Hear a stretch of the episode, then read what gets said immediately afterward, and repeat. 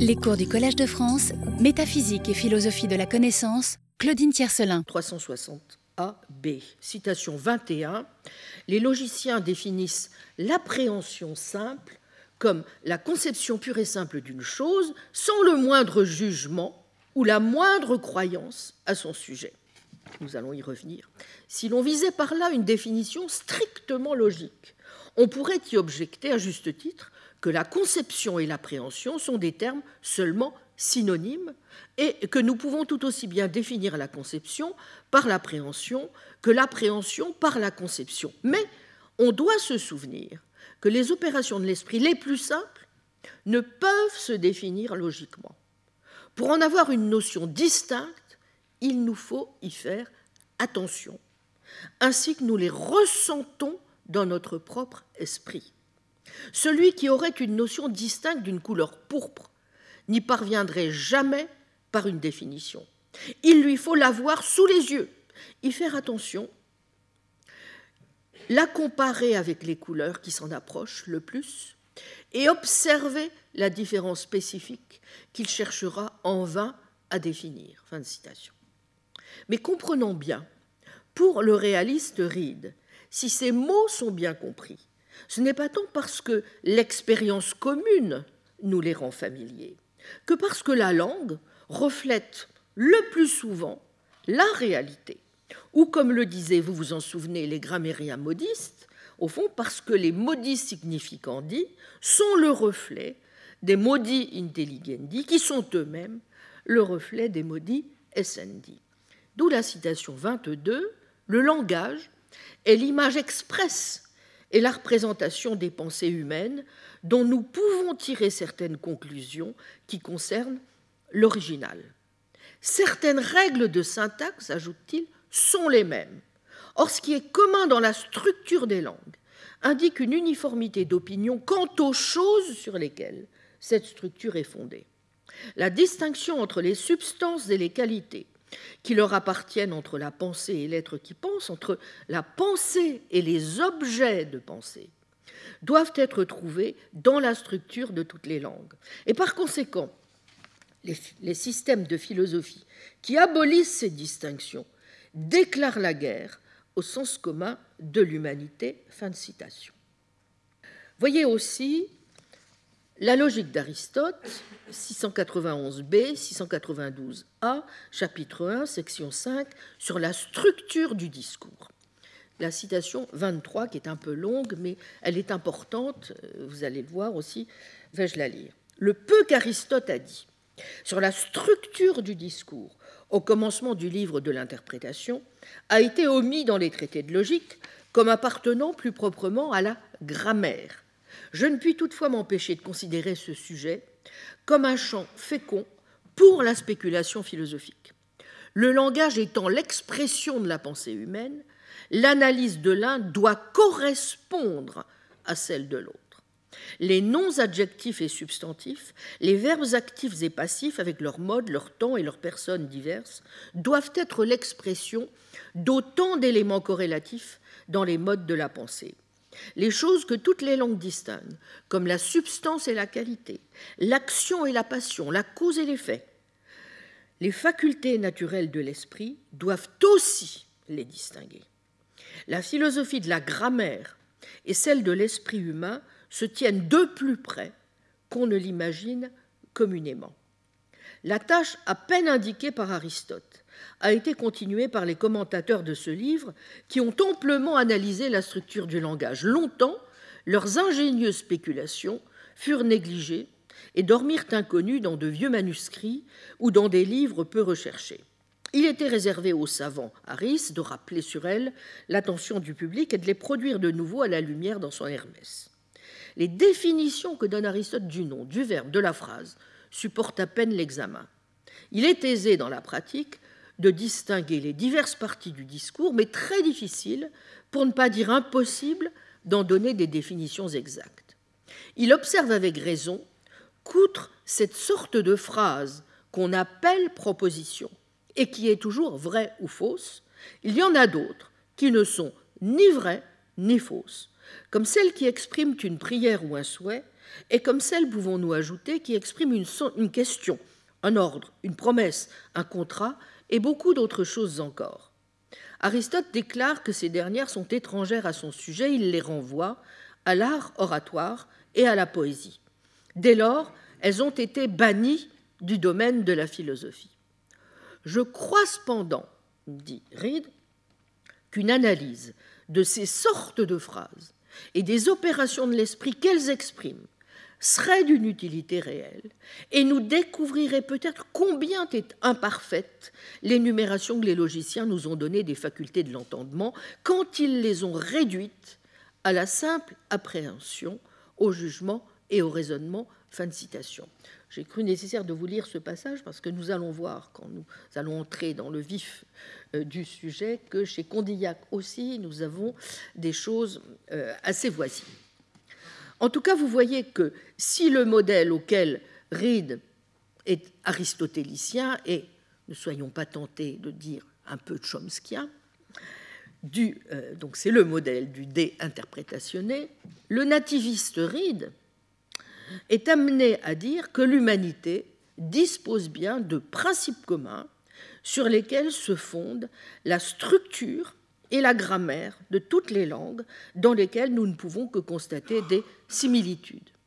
Ainsi figure en bonne place, parmi les principes de vérité nécessaires du sens commun, aux côtés des axiomes de la logique, des axiomes de mathématiques, des axiomes de goût, des principes de la morale et des principes métaphysiques, les règles de la grammaire, telle celle par exemple qui veut que dans une phrase, vous voyez, comme nous venons de le dire, chaque adjectif doit se rapporter à un substantif exprimé ou entendu, chaque phrase complète doit comporter un verbe. Il s'agit là d'un de ces principes qui, je cite, avec beaucoup d'autres, sont admis comme nécessairement vrais par tous ceux qui ont réfléchi sur le langage. Fin de citation. 452a. La théorie des principes que vous voyez donc déjà ici à l'heure est essentiellement élaborée dans le sixième essai des pouvoirs intellectuels. Le rôle de ces premiers principes est considérable puisque tout raisonnement, dit Reed, doit partir d'eux. Voyez la, la citation 24, tout raisonnement doit procéder de principes premiers. Quant à ces principes premiers, nulle raison ne peut en être donnée, sinon que la constitution de notre nature nous met dans la nécessité de leur accorder notre assentiment. De tels principes ne font pas moins partie de notre constitution que le pouvoir de penser. La raison ne peut ni les créer, ni les détruire, et sans eux, elle ne peut rien faire. C'est comme un télescope qui peut aider quiconque a des yeux à voir plus loin, mais sans vos yeux, vous ne verrez rien dans le télescope. Un mathématicien ne peut prouver la vérité de ses actions, mais il ne peut rien prouver s'il ne les tient pas pour accorder. Nous ne pouvons prouver l'existence de notre esprit, ni même de nos pensées et de nos sensations. Un historien ou un témoin ne peut rien prouver s'il ne tient pas pour accorder la foi qu'on place dans la mémoire et dans les sens. Un auteur de philosophie naturelle ne peut rien prouver s'il ne tient pas pour accorder que le cours de la nature est constant et uniforme. Fin de citation. Recherche chapitre 5, 5 section 7, donc page 96. Hérite d'ajouter, citation 25, comment ou quand ai-je appris, acquis pardon, ces premiers principes sur lesquels je bâtis tous mes raisonnements? Je ne le sais pas, car je les avais avant de pouvoir m'en souvenir. Mais je suis sûr qu'ils font partie de ma constitution et que je ne peux les rejeter. Qu'il faille à nos pensées et à nos sensations un sujet que nous appelons nous-mêmes n'est donc pas une opinion acquise par le raisonnement, c'est un principe naturel. Que nos sensations du toucher indiquent quelque chose d'extérieur, d'étendu, de figuré, de dur ou de doux n'est pas une déduction de la raison, c'est un principe naturel. La croyance à ce quelque chose et la conception même que nous en avons donc, font, également, pardon, font également partie de notre constitution. Si nous sommes dans l'illusion, cette illusion nous vient de celui qui nous a fait et il n'y a point de remède. Fin de citation, Bidem, donc page 97. Pour Reed, ces principes, vous voyez, sont donc communs à tous les hommes et intrinsèquement liés, notons-le bien, à la sociabilité. Du reste, l'existence d'autrui est également à ses yeux un premier principe, 224A, 245B. Or, la connaissance d'autrui passe par un langage naturel, et nous allons voir combien les choses sont à certains égards très voisines de ce que Condillac va aussi nous dire, même s'il ne parle pas, et pour justement un certain nombre de raisons de langage naturel, il se refuse à, appeler cela un langage. En tout cas, la connaissance d'autrui, pour Reed, passe par un langage naturel dont la compréhension ne dépend pas de l'expérience, mais n'est-ce pas, donc de la constitution de notre nature 449A.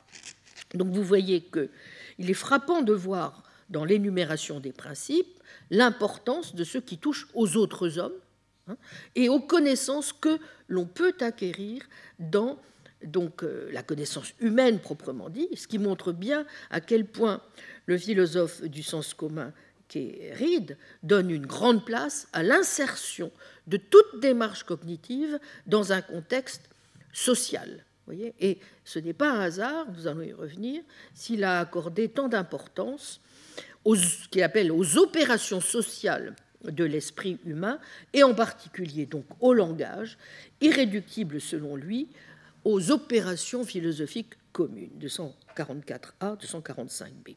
Comme nous allons le voir, donc, plus en détail, cette importance sociale accordée au langage est un point très important sur lequel Condillac rejoint Reed et sur lequel aussi, au passage, nos deux auteurs manifestent, en dépit des différences sur la méthode, un anti-cartésianisme commun.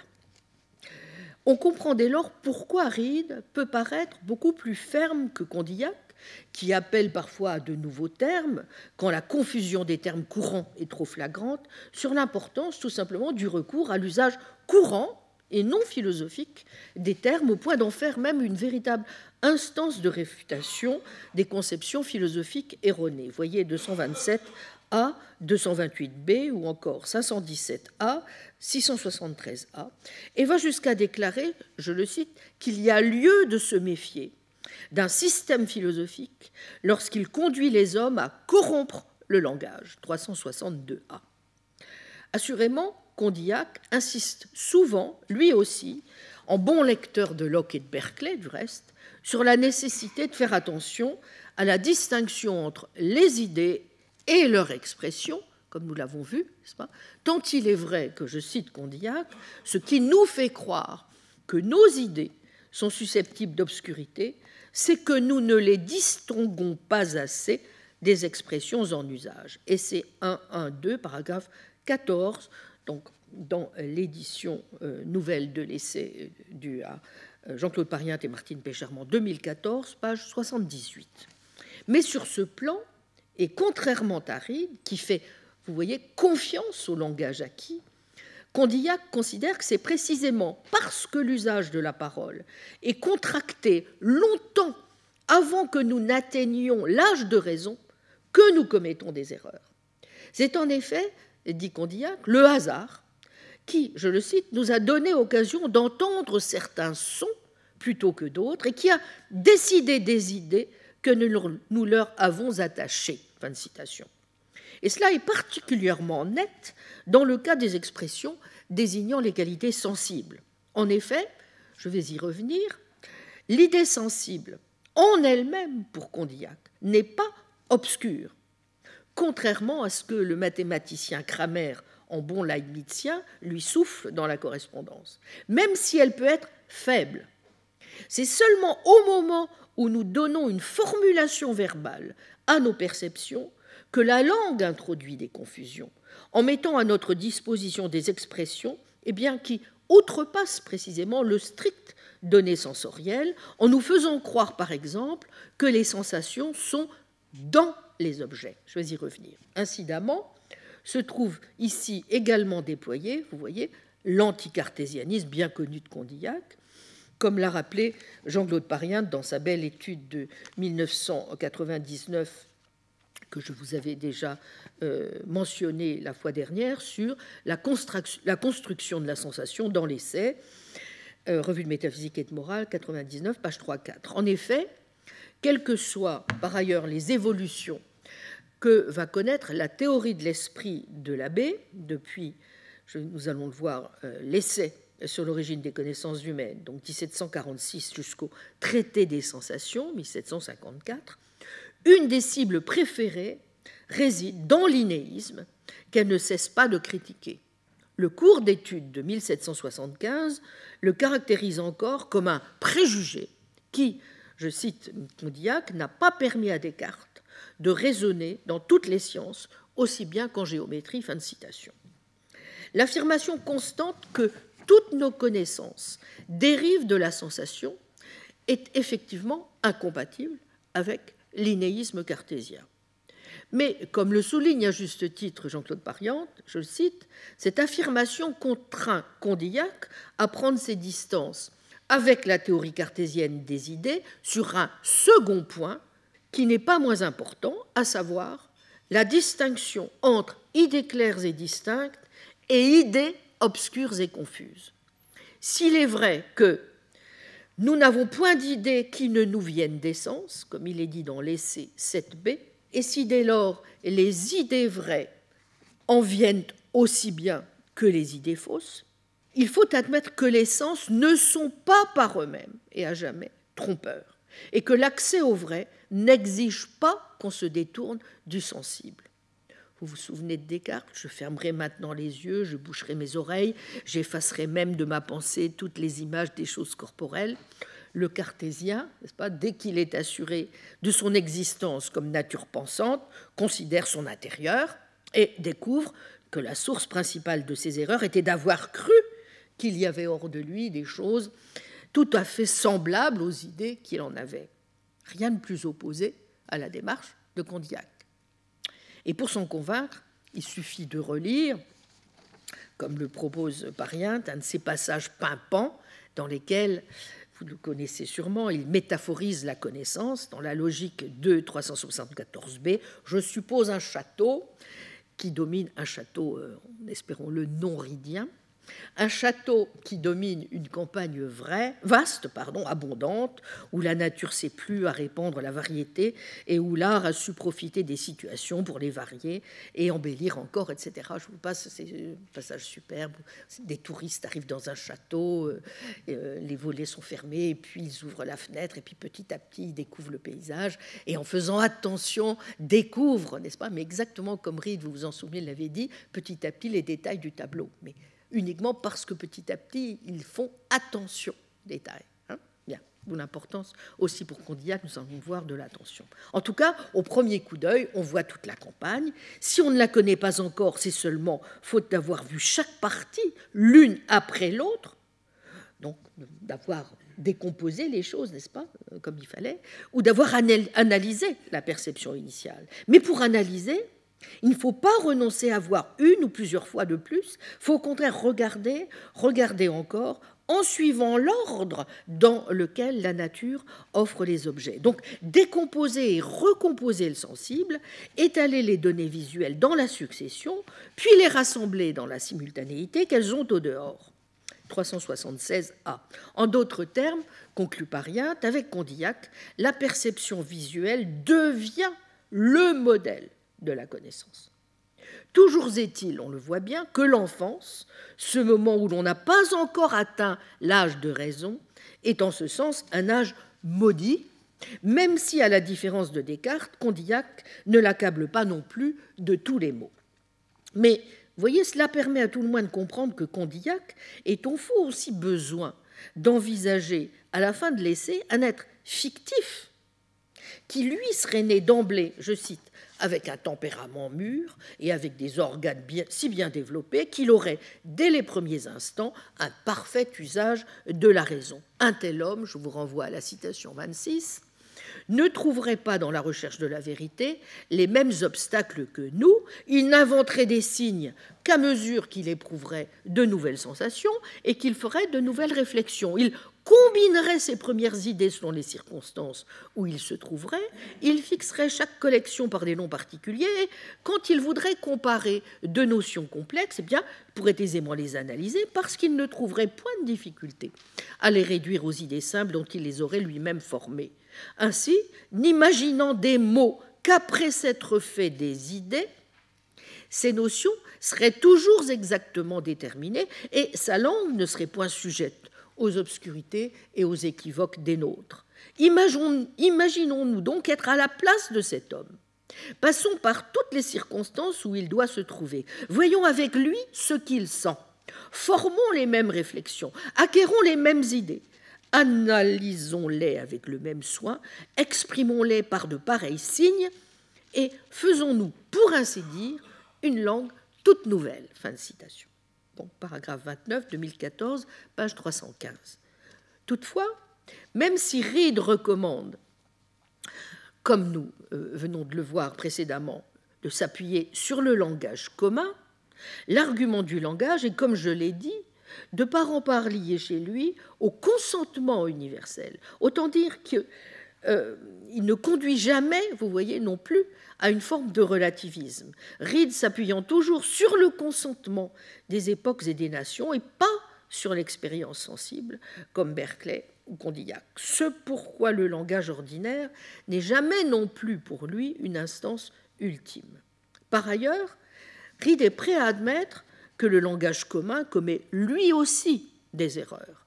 Voyez 265b, 310a, comme de supposer la terre hors pot il ne reflète pas toutes les distinctions, et notamment celles jugées essentielles par Reed pour toute la perception sensible, et que ne fait pas Condillac entre sensation et perception.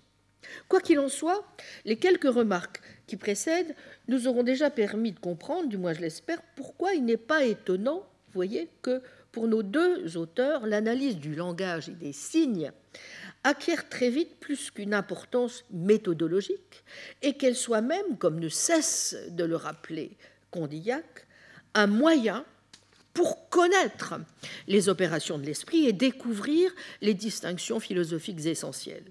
Et ce d'autant plus que pour lui, comme nous l'avons dit, je cite, l'esprit humain ne dispose pas dès ses premières opérations de la capacité d'analyser, et, je cite, qu'elle ne paraît en lui qu'à partir du moment où il prend appui sur un système de signes. Fin de citation. D'où la nécessité des signes sur laquelle il revient inlassablement, bien qu'avec, nous allons le voir, des variantes, plutôt du reste que sous la forme de ce que d'aucuns ont voulu qualifier de désaveu en fonction des textes. Voilà en tout cas qui permet de prendre déjà la mesure chez Condillac de plusieurs caractéristiques de son approche du langage et des signes, comme de la manière dont il conçoit leur relation avec la pensée. En premier lieu, nous voyons déjà pourquoi, comme l'a souligné Pariente, Condillac prend ses distances avec les messieurs de Port-Royal.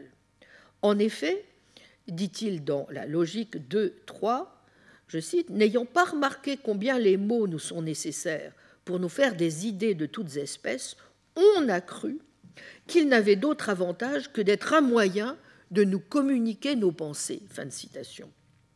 Or, l'effacement, euh, donc ça c'est dans le texte de Pariente, l'effacement du logique chez Condillac. Or, ce n'est pas seulement en vue de la communication des pensées, c'est en vue de leur élaboration même, n'est-ce pas, que les signes, pour Condillac, sont indispensables. En deuxième lieu, j'ai évoqué précédemment l'hostilité de Condillac à l'égard du syllogisme et des considérations de pure forme. Autant dire que ce que nous pourrions être tentés de prendre par cette attention au langage et aux signes, pour un signe d'engouement nominaliste pour le formalisme, est à reconsidérer ou à tout le moins à nuancer.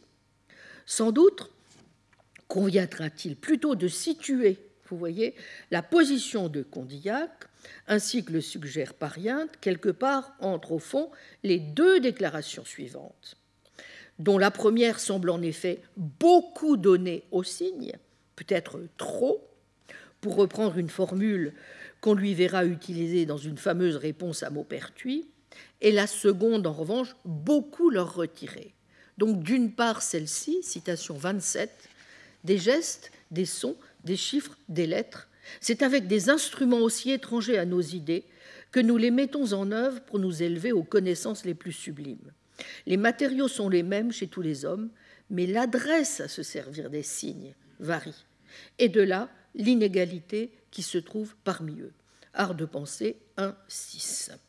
Voyez aussi essai 4, 1, paragraphe 11, 2014, page 154. Et d'autre part, donc celle-ci, citation 28, de ce que nos idées ne sont déterminées que par des signes, il ne s'ensuit pas que nos raisonnements ne roulent que sur des mots. Fin de citation. Art de pensée 1.7, 2014, pour l'essai, page 163. Essai 1.4, 2, paragraphe 26. En d'autres termes, sans doute Condillac accorde-t-il plus d'importance au langage que Port-Royal, en ce sens qu'il n'admet pas la possibilité d'une pensée distincte qui serait indépendante de lui.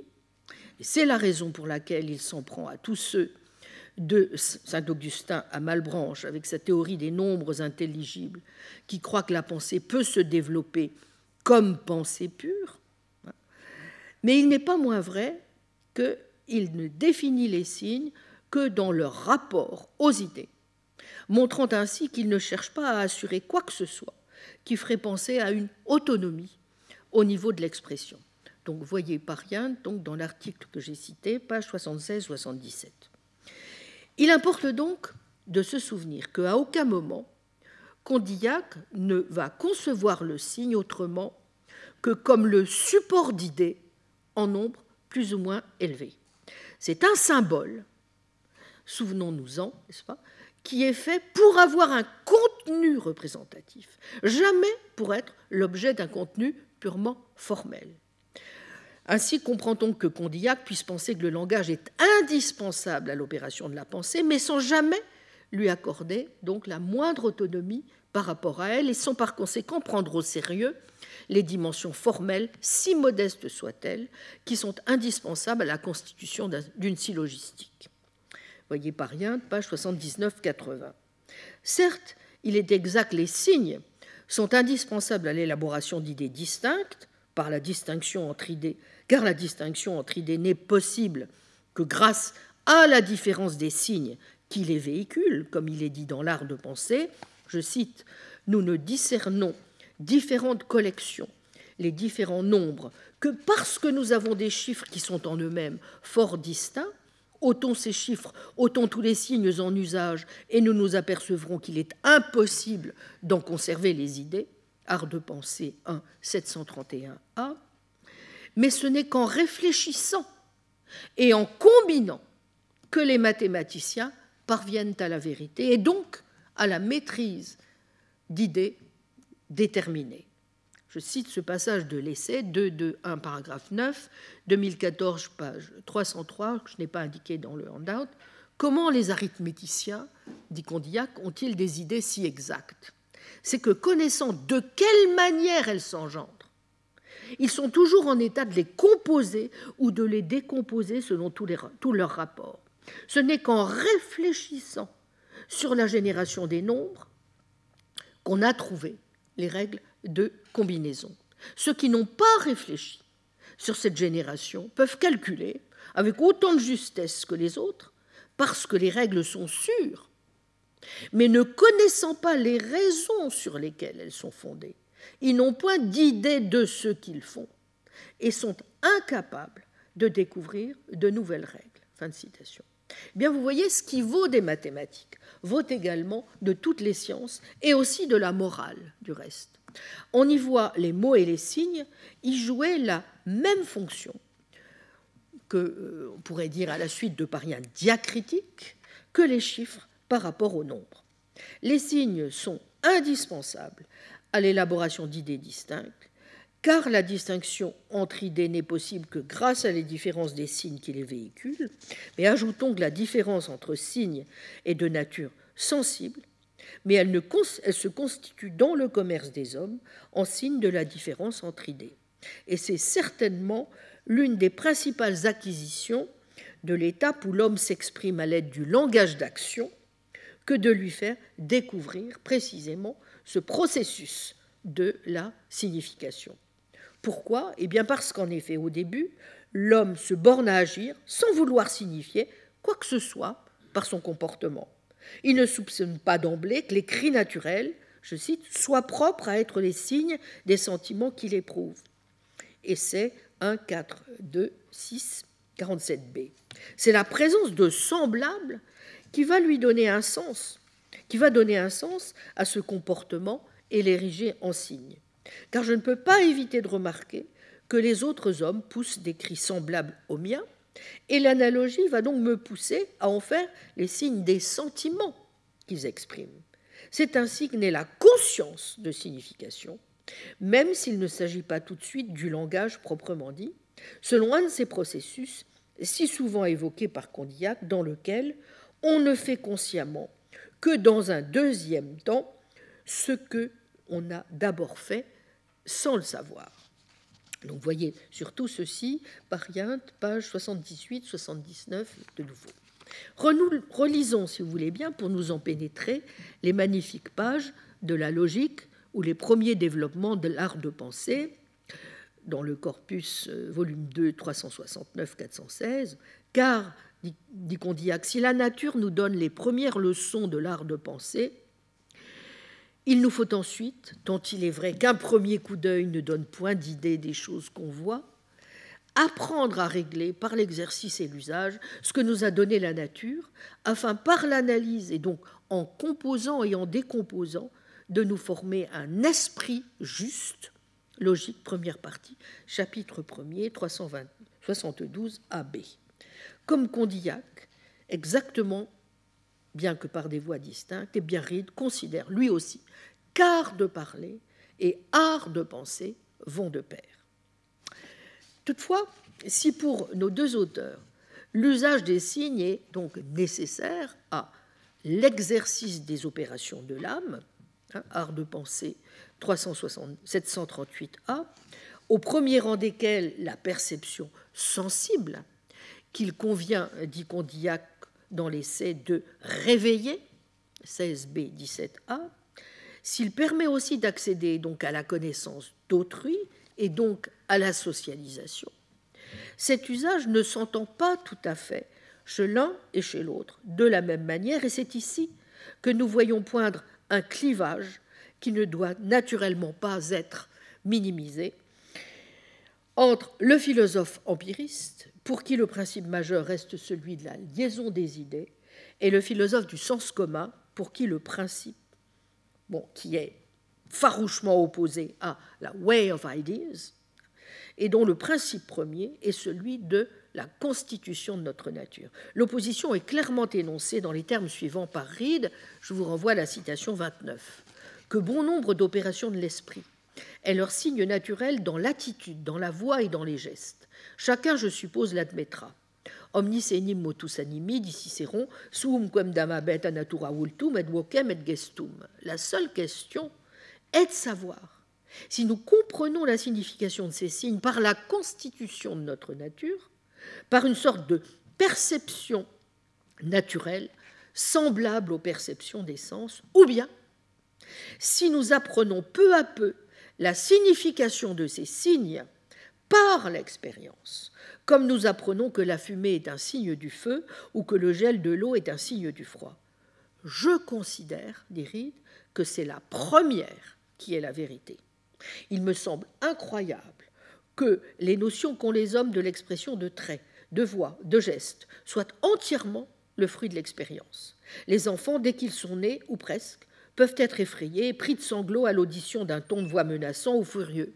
J'ai connu un homme qui pouvait faire pleurer un bébé en sifflant un air mélancolique dans la même pièce ou dans la pièce à côté, et qui pouvait ensuite, en changeant de tonalité et le rythme de sa musique, faire sauter et dans cette joie l'enfant. Fin de citation. Il n'empêche que ce soit par l'expérience ou du fait de la constitution de notre nature, il semble bien que le langage, et ce comme nous allons le voir par le biais des signes, est d'abord pour Ride comme pour Condillac un lien privilégié avec la perception. Et c'est donc la nature et le rôle exact de ce lien qu'il nous faut à présent élucider, car c'est bien une véritable sémiotique perceptive qu'ils vont tous deux, en déployant une originalité et une subtilité extraordinaires, s'employer à mettre en forme, avec assurément entre eux des différences, même si, comme je vais essayer de le montrer, l'opposition, y compris sur ce plan, notamment en raison de leur analyse respective de la frontière entre signes naturels et signes artificiels, est bien moins évidente qu'on ne pourrait être tenté de prime abord de le penser. Mais pour le démontrer, encore faut-il l'analyser de plus près, et c'est ce à quoi je vous invite donc à présent.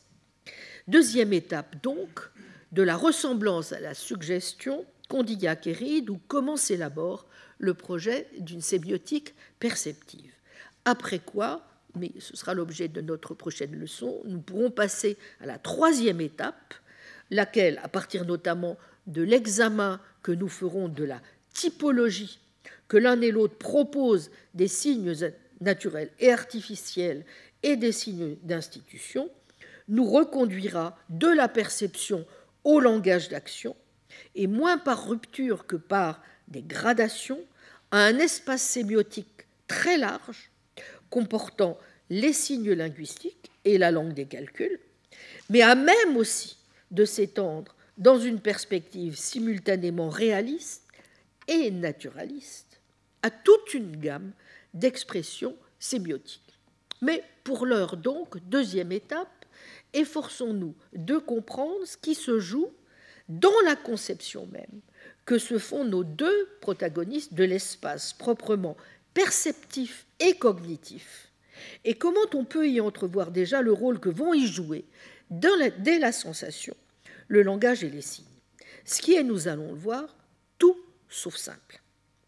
En vérité, et d'une manière bien plus systématique que ne l'avait envisagé Berkeley, et sur bien des points contraires à l'analyse empiriste euh, de l'évêque de Cloyne, qui, vous vous en souvenez, insistait tant sur l'importance de l'expérience et des habitudes pour comprendre la liaison entre les différentes catégories de signes, et notamment le passage des signes du toucher aux signes visuels, Reed, pour sa part, va analyser les sensations, certes, lui aussi, comme des signes naturels des qualités perçues, et en soulignant à son tour que ces signes n'ont avec elles aucune ressemblance, même si elles leur sont bien causalement reliées, mais pour ce faire, il va invoquer de tout autre principe de compréhension des mécanismes de suggestion que ceux qu'avait proposés l'empiriste Berkeley. Voyez notamment dans les recherches, donc le chapitre 5, section 3, des signes naturels, donc dans l'édition Malherbe 2012, page 82-85, ainsi qu'au chapitre 6 de la vue, qu'aucune de nos sensations n'est à la ressemblance d'aucune qualité des corps, donc 2012, page 116-122. Bon, assurément pour Ride, mais aussi pour Condillac, la connaissance d'autrui, qui est pour Ride, nous l'avons dit, donc un premier principe, passe par des signes naturels. Mais la compréhension de ces signes ne va pas dépendre pour lui de l'expérience, elle va dépendre de la constitution donc de notre nature. Ce n'est donc pas le principe cher à Locke et à Condillac de la liaison des idées entre elles qui est le principe clé, au contraire, ride en adversaire aussi constant que virulent de la voix des idées, s'y oppose violemment et va défendre l'idée que cette compréhension dépend de principes constitutifs. On peut certes accepter, dit-il, le modèle empiriste à la rigueur pour les sciences abstraites comme les mathématiques, où les rapports entre les objets de la pensée sont nécessaires, mais ce modèle devient inadapté, appliqué à la connaissance de l'existence des objets extérieurs à la pensée, lesquels, soutient Reed, ne peuvent être perçus dans la convenance ou la disconvenance des idées. Eh bien, nous touchons ici à un élément central sur lequel je vais revenir, de ce que l'on appelle couramment bien qu'il faille, nous allons le voir singulièrement, le nuancer, du réalisme direct défendu par Reid et de la critique qu'il fait des théories indirectes ou représentationnistes de la perception, lesquelles mènent tout droit, selon lui, au, scepticisme. Pour Reid, et c'est là un point essentiel, il ne saurait à tout le moins y avoir d'idées perçues entre les choses et le sujet qui perçoit. D'où la citation 30 Les choses que nous percevons distinctement par nos sens existent réellement et elles sont ce que nous percevons qu'elles sont. Fin de citation. Donc, 445b euh, dans les Intellectual Powers, et c'est 6, chapitre 5, paragraphe 5. Donc, dans l'édition d'Édimbourg de 2002, euh, page 476. Or, le fonctionnement même des signes naturels ou sensibles repose sur ces principes communs que nous n'avons pas adoptés par calcul, mais qui se sont imposés à nous pour, faites bien attention, se transformer d'emblée, dirait, dans croyance, avant que nous soyons capables de raisonner ou de faire preuve d'aucune espèce d'ingéniosité. Voyez la citation 31. Pendant une très grande partie de ma vie, j'ai accordé une croyance implicite aux informations que la nature me délivrait par les moyens de mes sens, avant d'avoir appris assez de logique pour élever un doute à ce sujet, à leur sujet, pardon. Ce pourquoi Reed les tient du reste pour des dons du Créateur Dès lors, dit-il, j'accepte de me diriger selon mes sens, non pas en raison de l'instinct seulement, mais encore du fait de ma confiance en un maître véridique et bienveillant. 184b. Exactement comme nous croyons à ce que les sens nous apprennent, eh bien, nous faisons naturellement confiance aux paroles d'autrui et particulièrement au moment de l'enfance.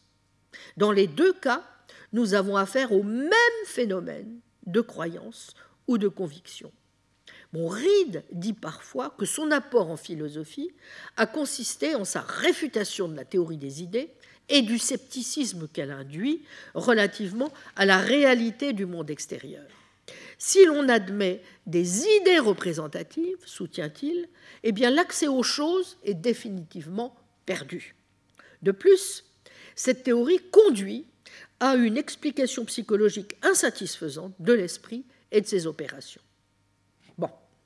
Toutefois, deux choses viennent compliquer d'emblée ce qui pourrait apparaître comme une franche opposition entre le réaliste direct Reed et le représentationniste ou réaliste indirect Condillac.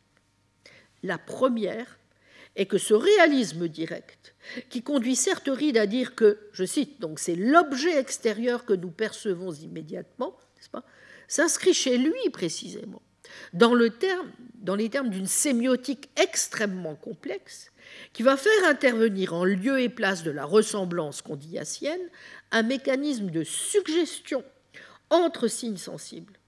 Sans doute celui-ci est-il singulièrement différent de celui que proposait aussi Berkeley, mais il est toutefois si sophistiqué que l'on peut se demander précisément, et nous le verrons sans doute pas cette fois-ci, mais la fois prochaine, quand nous examinerons justement cette typologie des signes, jusqu'où ce réalisme est véritablement direct, immédiat ou naturel, ainsi que s'en inquiète déjà du reste son éditeur, William Hamilton, voyez 805a. Et la seconde chose qui vient brouiller les cartes, évidemment ce serait moins amusant si c'était plus simple, c'est que sans même évoquer d'emblée la sémiotique perceptive cognitive, dans laquelle s'inscrit également l'abbé grenoblois, ou plus problématique encore, les différences de perspective, voire franches oppositions, que traduisent sur ces sujets, d'une part, l'essai, d'autre part, le traité des sensations, la question se pose aussi de savoir, et nous allons essayer de démêler un peu ce nid de difficulté, ce que recouvre au juste le représentationnisme ou réalisme indirect ou non condillassien. Aussi faut-il donc commencer par nous efforcer d'y voir, si vous voulez bien, un peu plus clair. Donc d'abord, Condillac.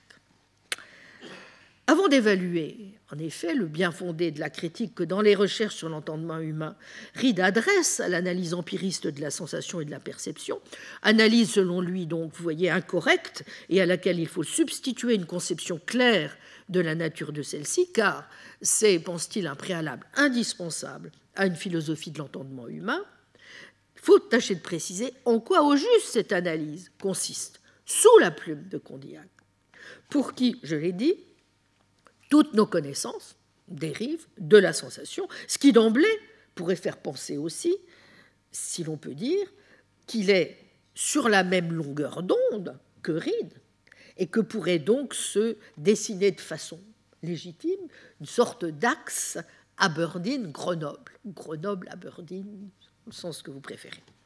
Alors assurément, il est peu douteux, comme l'a souligné François Clemens dans une très belle analyse aussi subtile que, que, stimulante, Condillac des sensations au qualia, étude que vous trouverez dans le recueil d'études offertes à Jean-Claude Pariente, Le philosophe et le langage, sous la direction de Martine Pécharmant et Philippe de Rouillan, paru chez Vrin en 2017, page 145-176, il est peu douteux donc que, je cite Clemens, Condillac adhère spontanément à ce qu'il est désormais d'usage d'appeler en philosophie de l'esprit et en philosophie de la perception une forme de réalisme représentatif ou indirect.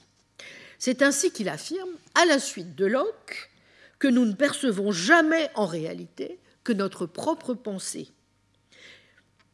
Et bien qu'il en vienne finalement à concéder dans le traité des sensations cette fois, que nous ne pourrons jamais savoir avec certitude que les objets physiques sont étendus, ni même qu'existent réellement de tels objets en dehors de nous, il est peu probable qu'il ait jamais voulu nier tant l'existence que la réalité objective du monde extérieur. Ajoutons que Condillac semble avoir maintenu jusqu'au bout que l'origine des sensations relève d'une explication de type causal. Mais avant même de définir en quoi au juste consiste le concept de représentativité en général, et tel que lui, Condillac, l'entend, ce qui peut prêter à confusion, c'est un certain nombre de nuances que Condillac de fait introduit aussi. Premièrement, comme le remarque Clemens, donc page 160 de son article, il défend bien dans l'essai la thèse que les sensations constitue autant de modifications de l'âme, entendues en tant que substance immatérielle, au sein de laquelle elles sont simplement occasionnées du fait des mouvements suscités dans nos organes sensoriels et par voie de conséquence dans le cerveau, à la suite de certains stimuli externes. Si bien qu'en définitive, nos sens ne sont qu'occasionnellement la source de nos connaissances. Et c'est 1.1.1, paragraphe 8, 2014, page 72-73.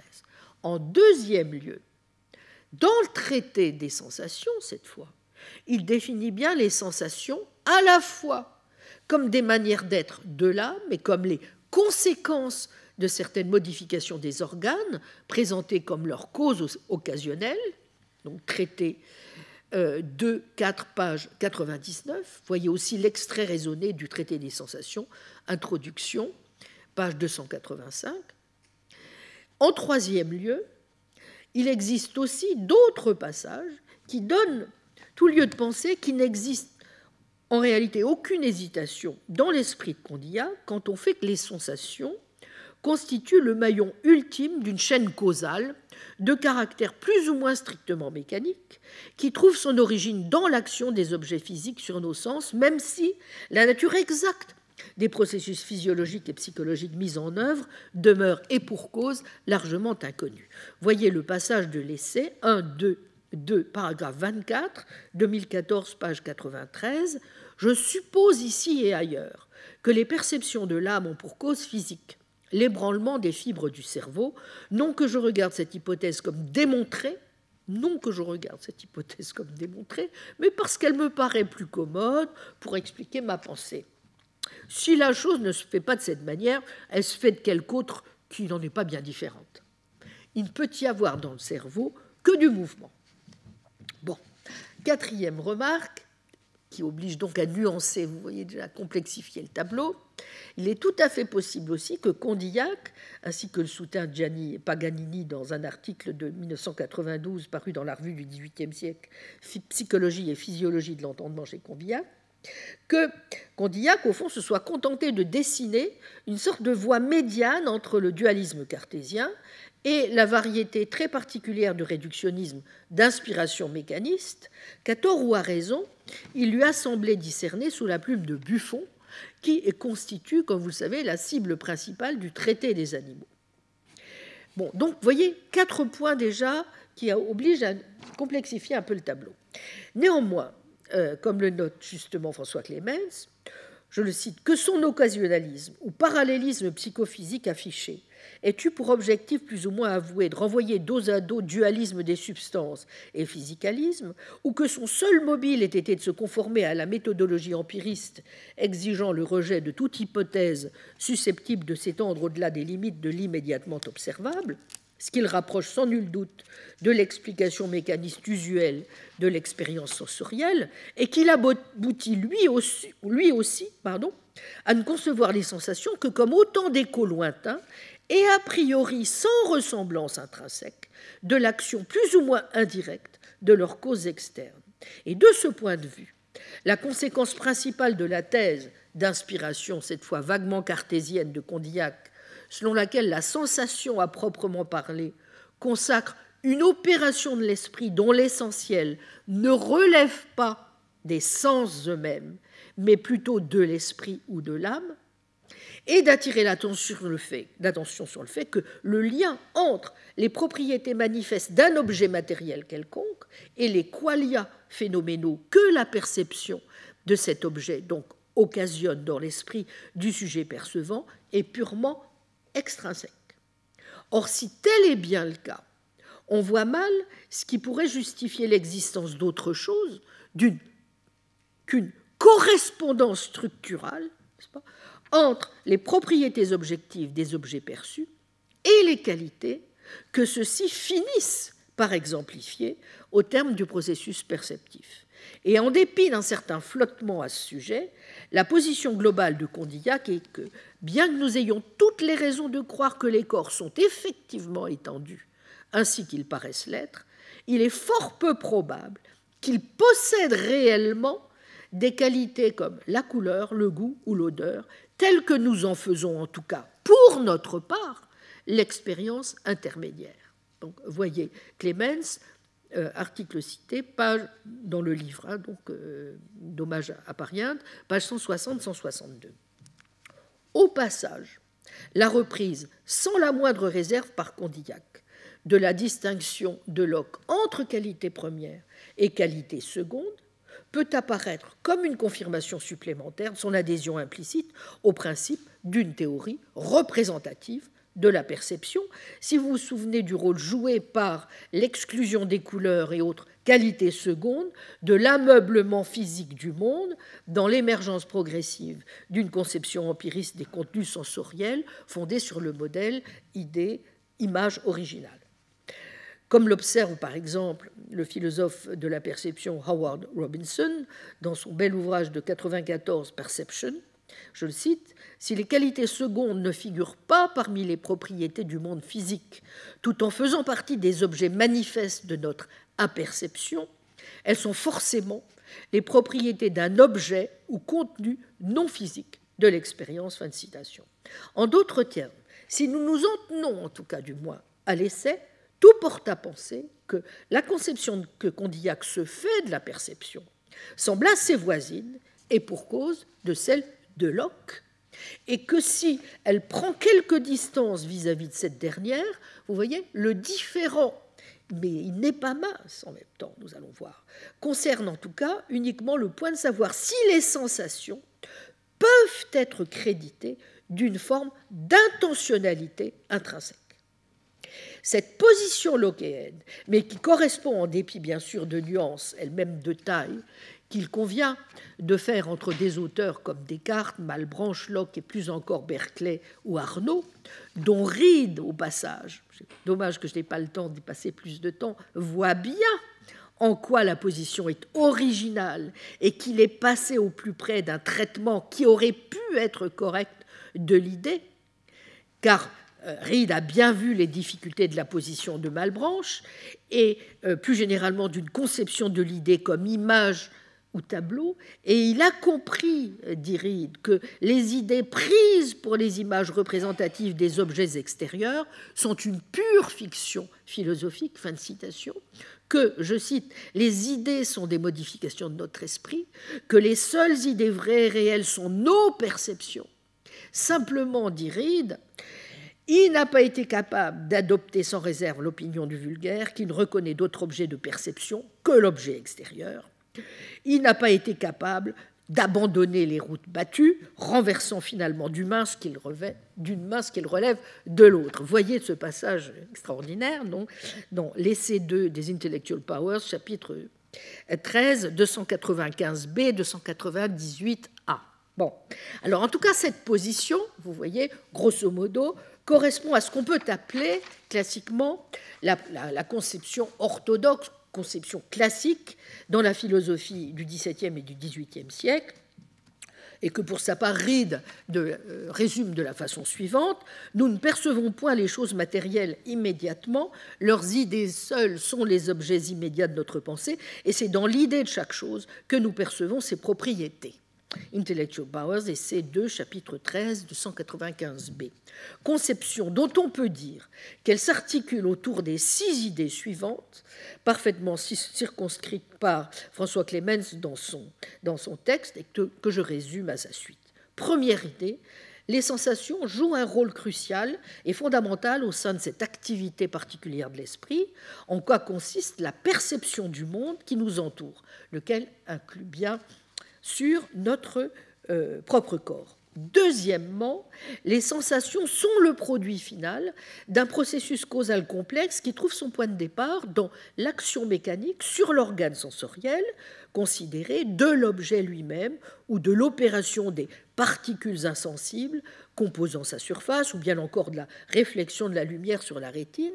Et son point d'arrivée, eh bien, dans l'occurrence d'un état ou d'un événement cérébral qui, à son tour et de façon finalement assez mystérieuse, cause, ou à tout le moins occasionne, en quelque manière, la survenue de ce que l'on pourrait définir tout ensemble comme un état phénoménal conscient et comme une idée. Troisièmement, les sensations de fait sont ou recouvrent des idées. Quatrièmement, il est évident, ainsi que l'écrit Locke, que l'esprit ne connaît pas les choses immédiatement, mais seulement par l'intermédiaire des idées qu'il en a. Vous voyez l'essai 4, 4, 3. De ces quatre prémices, très largement admises dans la conception orthodoxe, si vous voulez, euh, de la, de la théorie représentative ou représentationnelle de la perception, il s'ensuit directement, aux yeux de Locke lui-même et d'une bonne partie de ses contemporains, qu'en un sens qui reste évidemment à élucider, cinquième point, l'esprit ne perçoit rien d'autre que ses idées. Et c'est bien sûr cette dernière présupposition qui a conduit nombre de philosophes et d'historiens de la philosophie à regrouper aussi bien la tradition cartésienne que celle de l'empirisme britannique sous la bannière désormais assez mal famée de la théorie dite indirecte ou représentative ou représentationnelle de la perception. Car 5, une fois appliqué à la perception sensorielle, n'est-ce pas, semble bien impliquer 6, ce à quoi nous avons en définitive directement affaire, dans le processus complexe de la perception par l'essence, n'est ni l'objet matériel, censé être à l'origine du processus causal aboutissant à notre expérience présente, ni aucune de ses qualités sensibles elles-mêmes, mais une idée plus ou moins à leur ressemblance. Donc vous voyez Clemens, page 147-148. Or, si tel est bien, comme il y a lieu de le croire, la position à laquelle Condillac se rallie dans l'essai, en dépit de certaines distances fort intéressantes qu'il va prendre sur quelques points essentiels avec Locke, je vais y revenir, il est incontestable qu'entre l'essai et le traité des sensations, notre ami a changé d'avis. Pour le dire en quelques mots, dans l'essai, il tient en quelque sorte pour acquis que les sensations sont d'elles-mêmes et en elles-mêmes représentative, et il propose une version à ce point extrême de cette idée qu'il n'hésite pas à déclarer, mais nous allons voir sans apporter beaucoup d'arguments, hein, que la, la profondeur et la distance sont vues plutôt qu'inférées, calculées ou conjecturées, de quelque manière que ce soit. Position extrême, en effet, si vous y songez, puisque, au fond, euh, une position de ce genre ne peut, être extrême, puisque euh, un projet de ce type, que d'ailleurs on ne manquera pas de critiquer, en critiquant le sensualisme ou sensationnisme condillassien, parce que si vous adoptez, comme semble le faire Condillac, un empirisme à ce point radical que vous posez en principe que l'intégralité de nos connaissances, à savoir non pas seulement l'ensemble des objets actuels et possibles de l'entendement humain, mais aussi bien cet entendement lui-même, prend sa source dans la sensation, hein, et ce qui correspond bien au programme initial de l'essai, puisqu'il s'agit d'y démontrer que l'expérience sensible est à même tout à la fois de donner directement ou indirectement naissance à la totalité des idées qui, suivant l'expression de Locke, meublent l'esprit, et de rendre compte également des facultés et de l'ensemble des opérations de ce dernier, eh bien, euh, on peut se douter qu'un projet de ce genre, dont euh, Condillac d'ailleurs ne devait pas tarder à, prendre conscience, ne pouvait manquer de se heurter à la difficulté préalable d'avoir à justifier de la dimension proprement cognitive du caractère intrinsèquement intentionnel de l'expérience perceptive elle-même. Comment expliquer, pour commencer, que nos sensations, lesquelles ne sont après tout rien d'autre que des manières d'être de sa modification de l'âme, possèdent, ou du moins acquièrent, la capacité de représenter le monde qui nous entoure. Si on prend les termes mêmes de Condillac, d'un côté, toutes nos connaissances viennent des sens, de l'autre, nos sensations ne sont que des manières d'être, Comment donc pouvons-nous voir des objets hors de nous? Fin de citation. Ça, c'est dans l'extrait raisonné du traité des sensations, précis de la seconde partie. C'est bien pourtant ce qui s'emploie à faire dans l'essai, en soutenant donc que les sensations sont d'elles-mêmes et en elles-mêmes représentatives. Alors, pour essayer de bien comprendre pourquoi tout ceci est quand même difficile, je crois qu'il faut introduire pour euh, que nos idées soient bien honnêtes, euh, conceptuellement, quelques définitions, notamment s'agissant des deux concepts, justement, de ce que j'ai appelé ce qui est représentatif et ce qui est représentationnel. Bon. Grosso modo, une conception représentationnelle euh, Clemens rappelle que la distinction a été fort, judicieusement introduite et précisée par Jonathan Law dans le très bel ouvrage qu'il euh, consacre à Locke on Human Understanding, paru en 1995. Et cette distinction, qui est désormais reçue dans la littérature, parmi les philosophes de la perception et les philosophes de l'esprit, est importante, mais il faut, parce qu'il y a souvent des confusions euh, que nous, ne pouvons pas nous empêcher de faire, il faut donc la, poser. On dira qu'une conception représentationnelle de la perception, si vous voulez, prise en ce sens large, c'est simplement une conception qui s'en tient à l'affirmation que toute expérience perceptive possède un contenu intentionnel ou représentationnel intrinsèque. Une théorie représentative, au sens strict, c'est une théorie selon laquelle nous n'avons cognitivement accès aux choses qui nous entourent qu'en vertu d'une relation d'accointance hein, ou d'expérience directe avec telle ou telle variété d'entités plus ou moins dépendantes de l'esprit, idées de la sensation, percept, sense data, etc., qui sont censées faire office, si vous voulez, de représentants des objets physiques ou de leur propriété, en un sens somme toute assez voisin, celui qui nous conduit à qualifier par exemple les membres du Parlement de représentants du peuple. Toute évidence, la première thèse, vous voyez, prise simplement en elle-même, n'implique pas plus la seconde que la seconde n'implique la première en retour. Quoi qu'il en soit, il est clair que quelques années plus tard, dans le traité des sensations, Condillac souscrira à une version non moins radicale de la distinction entre sensation et perception, en vertu de laquelle les sensations ne sont pas autre chose considérées en elles-mêmes que de simples modifications de l'âme. En d'autres termes, vous voyez, alors que dans l'essai, la référence des qualités sensibles aux objets fait partie en quelque sorte de la structure intentionnelle de la sensation, elle devient dans le traité le résultat d'un jugement et d'une habitude. Condillac dira des sensations, non pas qu'elles possèdent originellement, mais qu'elles acquièrent au terme d'un processus empirique et inductif complexe de transformation, au fur et à mesure que les sensations visuelles, olfactives ou gustatives en viennent à se combiner avec les sensations tactiles sous l'effet des principes de plaisir et de peine, une dimension ou une fonction représentationnelle. Ce qui est bien différent, vous voyez donc, de la thèse défendue dans l'essai, et qu'il niera donc plus tard, à savoir que, je cite, les sensations sont autant représentatives que n'importe quelles autres formes de pensée et c'est 1.1.2, paragraphe 9, 2014, page 74. En résumé, dans l'essai, une sensation est une, ou en tout cas fait office de représentation, dans la mesure où elle pointe dans la direction de quelque chose qui se situe, en principe, au-delà d'elle-même, aussi bien qu'en dehors du sujet percevant.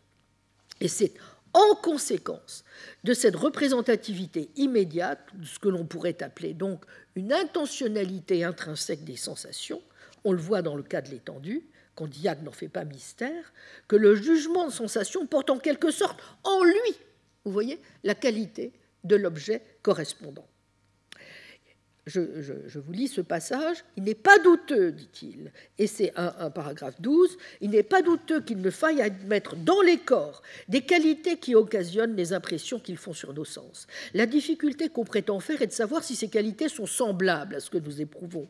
Sans doute que ce qui nous embarrasse, c'est qu'apercevant en nous l'idée détendue, et ne voyant aucun inconvénient à supposer dans les corps quelque chose de semblable, on s'imagine qu'il s'y trouve aussi quelque chose qui ressemble aux perceptions de couleur, d'odeur, etc. C'est là un jugement précipité qui n'est fondé que sur cette comparaison et dont on n'a en effet aucune idée.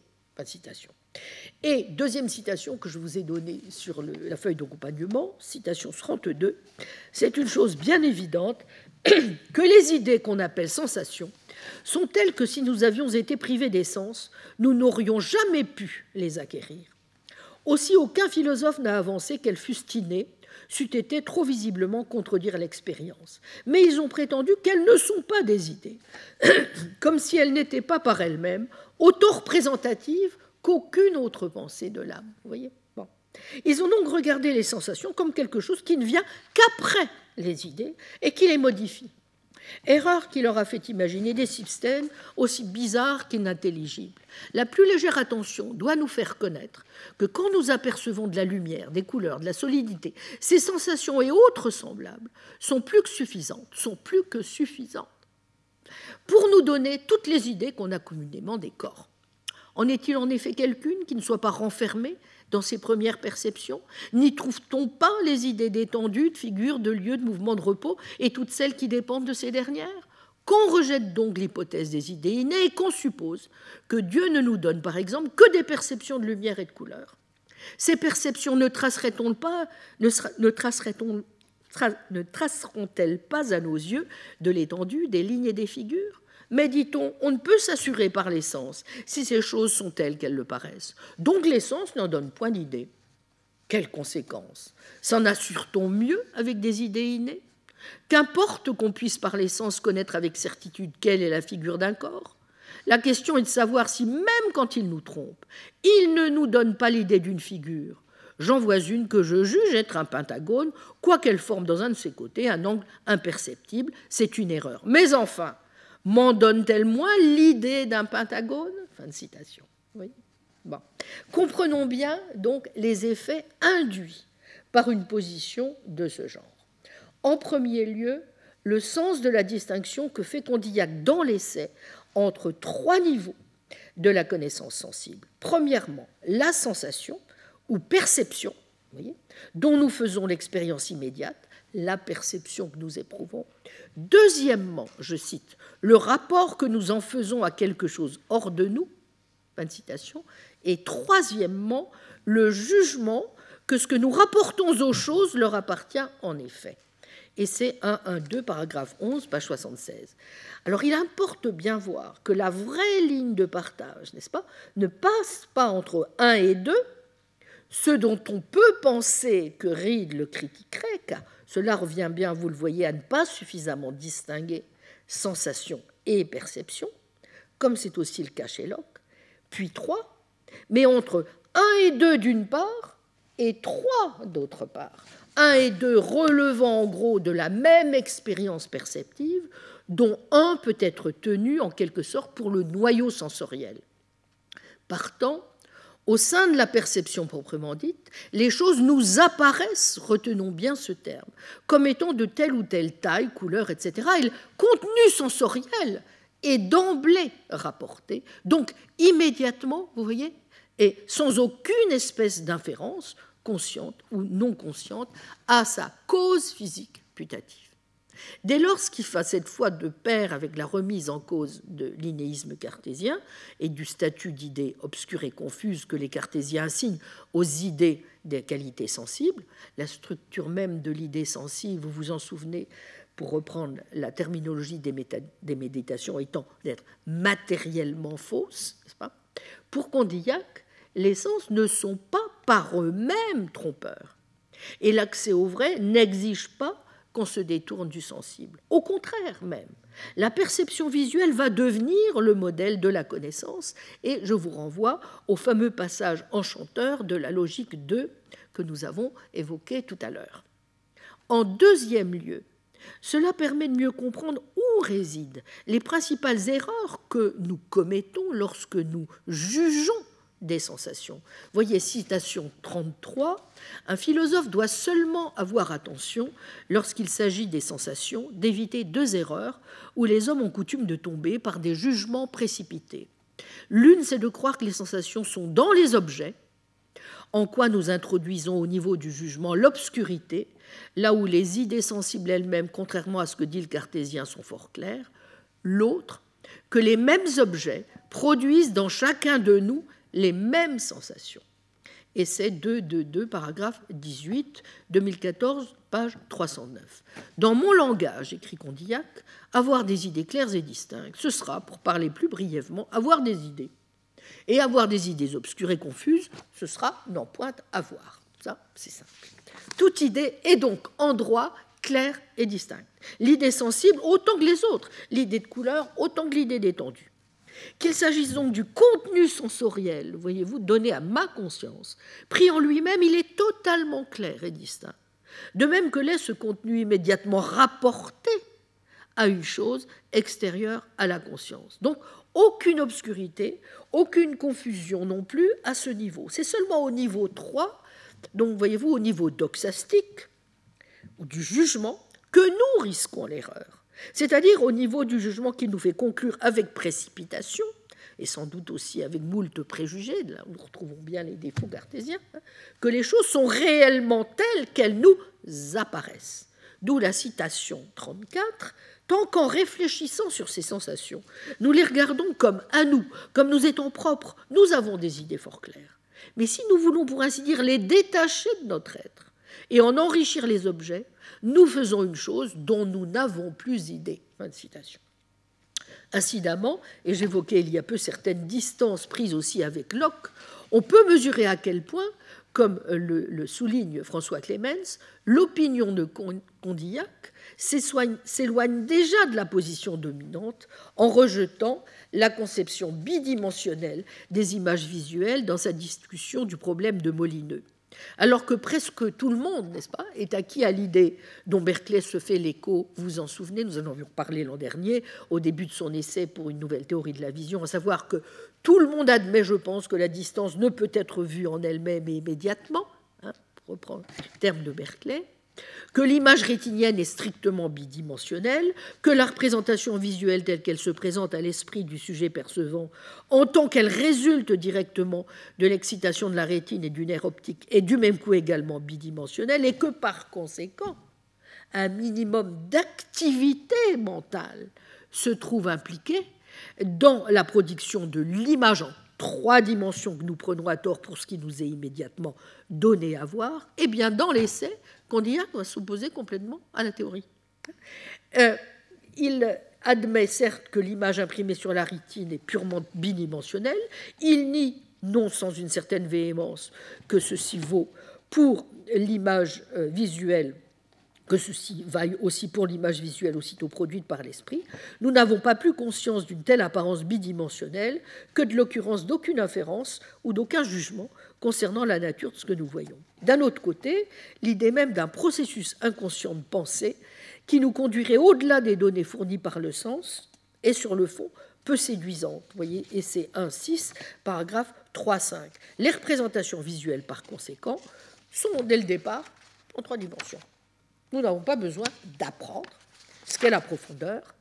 Dans ce cas, il nous faudrait dire aussi que nous devons tout apprendre la distance entre les objets, des formes et même des étendues de couleurs. La seule autre solution possible, consistant à faire l'hypothèse assez peu plausible qu'une personne recouvrant la vue à la suite d'une opération, par exemple, ne ferait au départ l'expérience que d'un point mathématique de, de couleur. Euh, on notera au passage, mais euh, faute de temps, je ne reviendrai pas là-dessus, peut-être la, fois prochaine, s'il nous reste un peu de temps, que euh, l'essai qui paraît en 1746, donc, hein, est postérieur de quelques 18 ans à la publication par le chirurgien William Jesselden dans les Philosophical Transactions de la Royal Society concernant la fameuse expérience de l'aveugle de naissance opérée avec succès de la, cataracte.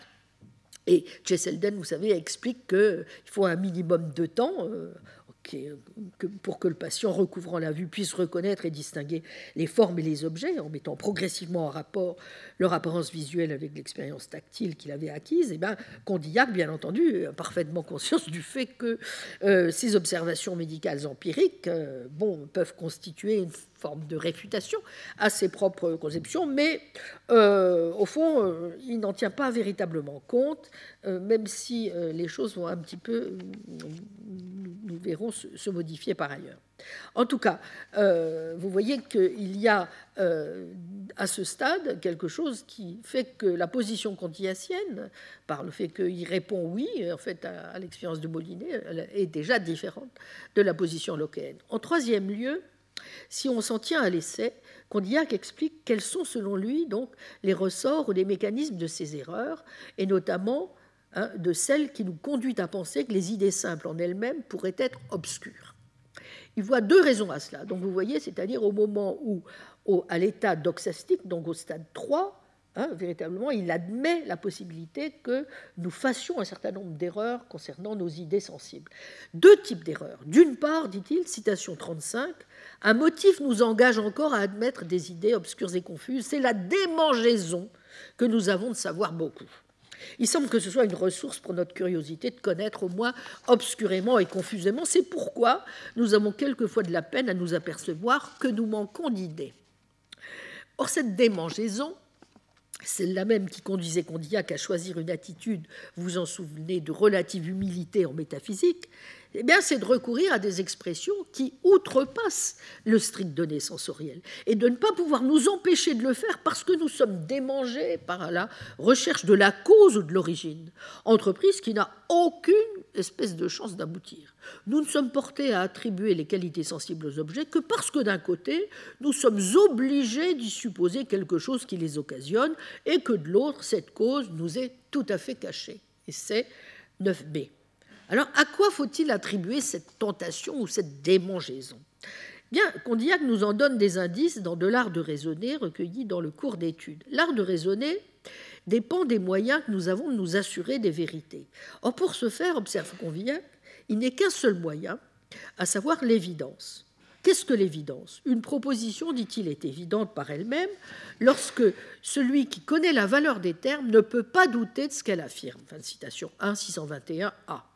Mais celle-ci peut s'entendre de trois manières, comme le rappelle euh, Parien dans La construction de la sensation, son article de 1999. Il y a trois manières de concevoir l'évidence l'évidence de raison, l'évidence du sentiment ou l'évidence de fait.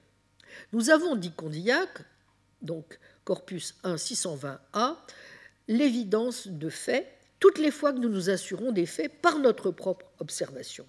Vous êtes capable de sensations. Voilà une chose dont vous êtes sûr par l'évidence de sentiment.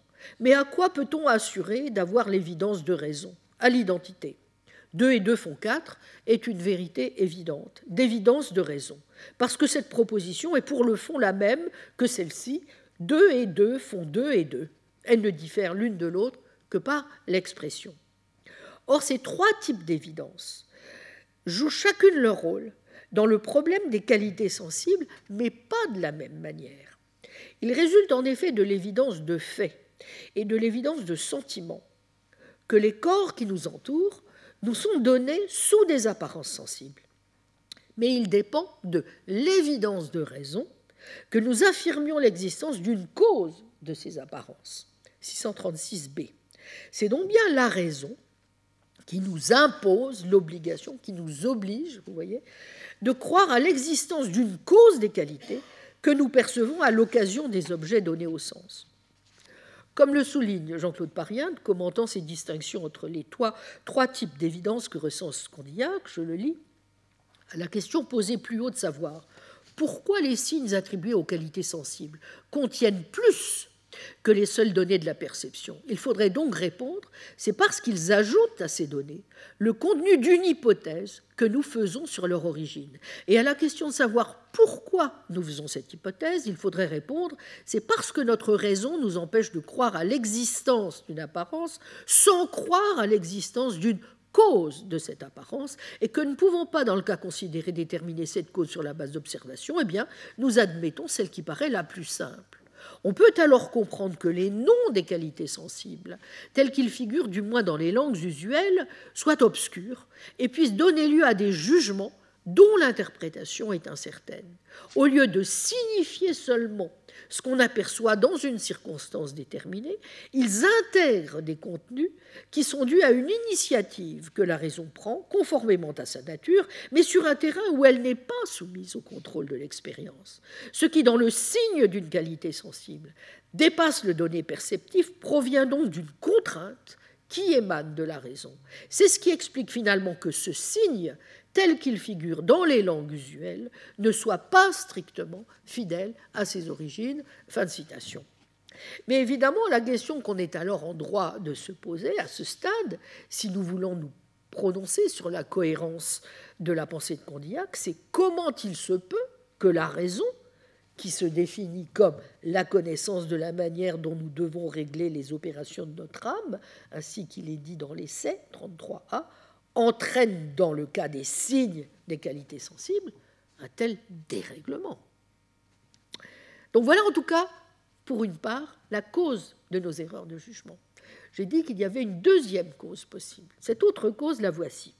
La deuxième source importante de nos erreurs provient, au fond, du fait tout simplement que nous ne respectons pas assez la distinction entre les idées et leur expression. Pourquoi, par exemple, disons-nous que la neige est blanche au lieu de nous en tenir à la neige paraît blanche? Ce qui nous fait croire que nos idées sont susceptibles d'obscurité, c'est que nous ne les distinguons pas assez des expressions en usage. Le responsable, c'est donc le langage. Plutôt son acquisition, qui s'est produite bien avant, vous vous en souvenez, que nous n'atteignions l'âge de raison. Donc longtemps après avoir contracté l'usage de la parole. Et c'est ce qui explique si l'on accepte les mots destinés à faire connaître nos besoins, que soit, je cite, ordinairement le hasard qui nous a donné l'occasion d'entendre certains sons plutôt que d'autres, qui a décidé des idées que nous leur avons, nous leur avons attachées. Non seulement donc nous attachons des idées à des sons, sans prendre soin d'en faire la critique, d'en examiner le bien fondé, mais en plus, je cite, l'usage de joindre les signes avec les choses nous est devenu si naturel quand nous n'étions pas encore en état d'en peser la valeur, que nous sommes accoutumés à rapporter les noms à la réalité même des objets et que nous avons cru qu'ils en expliquent parfaitement l'essence. Fin de citation, paragraphe 6, 2014, page 302. Déterminons mieux au fond nos idées en nous appuyant sur l'observation et l'expérience, et nous supprimerons alors l'équivocité des mots. Vous voyez, c'est ce qu'il dit, citation 36, paragraphe 14. Hein, je ne vous le dis pas pour gagner du temps. Donc, pour mesurer à quel point l'obscurité n'est pas imputable aux idées, il suffit d'évoquer la signification des noms et des idées simples, comme il est dit dans ce passage que je vous ai reproduit donc dans la citation 37. Au fond, et en résumé, selon Gondillac, un philosophe doit seulement avoir attention, lorsqu'il s'agit des sensations, d'éviter deux erreurs où les hommes ont coutume de tomber par des jugements précipités. L'une, c'est de croire que les sensations soient dans les objets, l'autre, que les mêmes objets produisent dans chacun de nous les mêmes sensations. Et c'est 108a. S'agissant de la seconde confusion, il convient de garder à l'esprit que même si deux individus utilisent par exemple un même signe, par exemple celui de blancheur en présence d'un champ couvert de neige, l'identité du signe ne garantit pas l'identité de l'idée et ne permet pas de conclure que les deux individus en question partagent la même sensation. Et cela reste vrai quand bien même nous serions dans la situation d'un langage idéal, d'où seraient désormais exclus les, risques d'équivoque. Voyez la citation 38. Donc, avec les qualités sensibles, l'identité des signes ne garantit donc pas l'identité des idées. Lorsque nous soupçonnons que nos idées elles-mêmes sont confuses, c'est parce que nous sommes naturellement portés à croire que les autres ont les mêmes idées que nous parce qu'ils se servent du même langage. Et c'est 2, 1, 11, paragraphe 113. Et que nous supposons, je cite légèrement, que les autres attachent aux mêmes mots les mêmes idées que nous. Fin de citation. 1, 11, paragraphe 116. Ou à l'inverse, que nous imaginons à tort que pour que deux hommes tombent d'accord sur les énoncés la neige est blanche, les prés sont verts ou le ciel est bleu, ils doivent avoir les mêmes sensations. De même, il n'y a pas lieu de redouter la diversité éventuelle des sensations désignées par un même terme. Je cite, La variété qui se trouve entre les sensations de deux hommes ne peut occasionner aucune confusion. Fin de citation. 2014, page 308. Donc, pour qu'un accord se fasse, au fond, point n'est besoin d'éprouver les mêmes sensations. Il, suffit d'opérer les mêmes classifications pas les mêmes forcément, mais en tout cas d'être capable de classer, Il n'est pas besoin non plus d'éprouver telle sensation déterminée en présence de l'objet. En vérité, il est même impossible de déterminer, il faut que nous nous souvenions bien de cela, en quoi consiste le moindre contenu particulier de sensation, lequel reste irréductiblement vague. Aussi bien l'identité du mot ne peut-elle garantir l'identité de la sensation Quand nous parlons du bleu du ciel ou du vert des prés, je cite, nous ne voulons pas dire autre chose, sinon que le ciel et les prés viennent à notre connaissance sous des apparences qui entrent dans notre âme par la vue et que nous nommons bleu, verte. Et c'est 222, paragraphe 17, 2014, page 308. Mais n'en disons pas plus pour l'instant sur les difficultés éventuelles que pose une position de ce genre, je pense que j'en ai déjà indiqué quelques-unes, et tâchons à présent de comprendre comment Reed, de son côté, aborde les choses. on pourrait penser que, s'agissant du point de départ, Reed est au fond assez d'accord avec Condillac. Il n'y a aucune similitude entre une rose, par exemple, et la sensation éprouvée par la personne à qui cette rose est présentée. Mais la conclusion Reed n'est pas du tout la même. Elle va de pair avec son refus de voir en elle la moindre valeur représentative. Pour Reed, la sensation est totalement vide de toute détermination relative aux qualités de l'objet. Citation 39, La sensation prise en elle-même n'implique ni la conception, ni la croyance d'aucun objet extérieur. Elle suppose un être sentant et une certaine manière dont cet être est affecté et rien de plus. 312b, Intellectual Powers, c'est 2 dans la traduction Édimbourg, dans l'édition Édimbourg, 2002, page 199.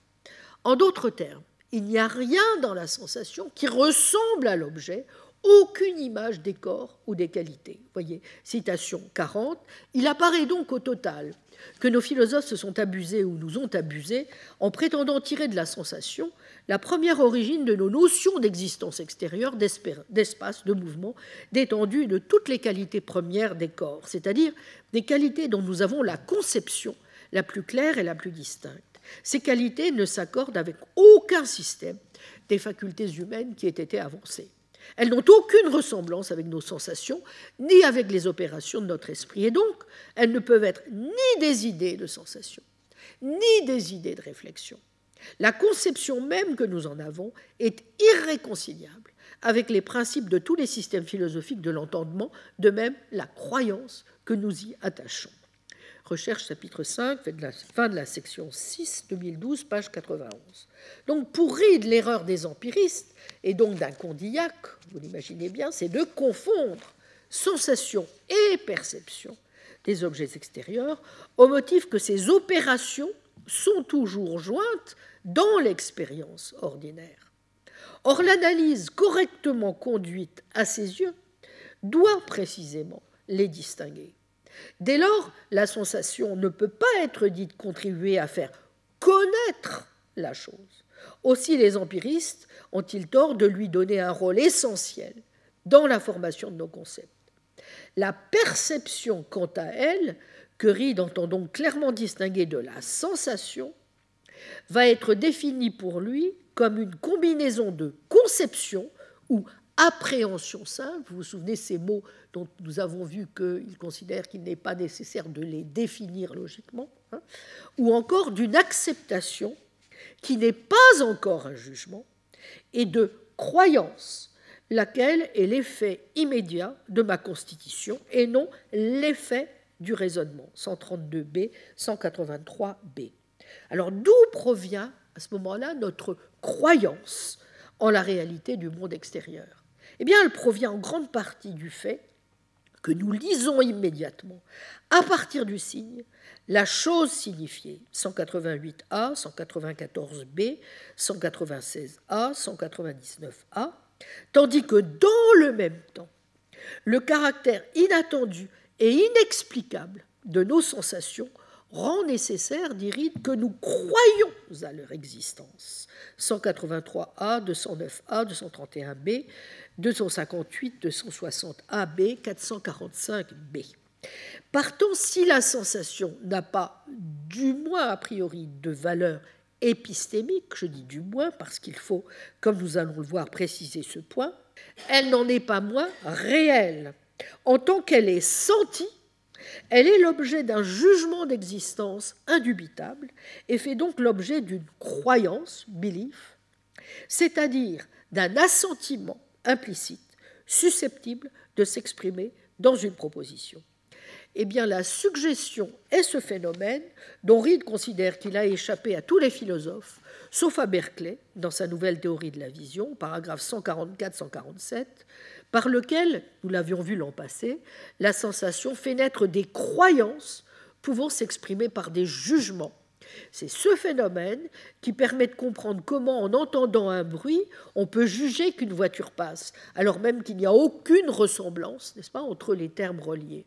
Et pour Reed, ces suggestions naturelles ou croyances acquises par suggestion ne peuvent qu'être directement inspirées par notre constitution, sans dismé, puisqu'il n'y a ici aucune connexion nécessaire, aucun lien logique, on ne peut que les constater sans dismé. C'est, dirait le saut de l'approbation, ou de ce qu'il appelle l'assentiment, qui explique pourquoi nous pouvons distinguer nos croyances perceptives de pures et simples illusions ou imaginations et nous assurer que nos croyances ne proviennent pas d'un simple accord ou désaccord entre nos idées, Locke, ou d'un simple changement de vivacité entre elles, Hume. Et il y a la penserie d'un argument décisif contre les sceptiques et la tradition de la Way of Ideas. De telles caractéristiques de la perception et le rôle important que joue en cette affaire notre constitution naturelle sont précisément ce qui explique qu'il soit impossible de les critiquer ou de les contrôler, mais aussi en définitive ce qui leur donne des titres au sens qu'on appelle en épistémologie l'entitlement, ce qu'on appelle selon notre jargon l'autorisation épistémique, à fonctionner sinon comme des premiers principes de sens commun, à tout le moins comme des propositions indubitables et acritiques. J'aurai l'occasion, si nous en avons le temps, de revenir sur ce point, qui est effectivement sur le plan épistémologique extrêmement intéressant, mais qui n'est pas sans poser aussi évidemment des difficultés à toute une épistémologie euh, ainsi conçue. Bon, répétons-le, la croyance en la réalité du monde extérieur provient d'une forme de langage de la sensation et de la perception qui fait que nous lisons immédiatement à partir du signe la chose signifiée. Vous voyez d'où cette idée d'une forme de réalisme direct ou naturel ou immédiat, si vous voulez, mais bon. Tandis que dans le même temps, le caractère inattendu et inexplicable de nos sensations nous place dans la nécessité de croire à leur existence. On trouvera chez Peirce des caractéristiques très voisines dans la deuxième de ces catégories, lorsque nous en parlerons, celle de la secondéité, ce que Peirce appelle cette force brutale, réactive de l'existence, qui est selon lui à la source même de nos croyances. Je cite Peirce, lorsque je parle de jugement perceptif, tout ce que je veux dire, c'est qu'il s'agit d'un jugement qui s'impose absolument de force à mon acceptation par un processus que je suis absolument incapable de critiquer. Fin de citation.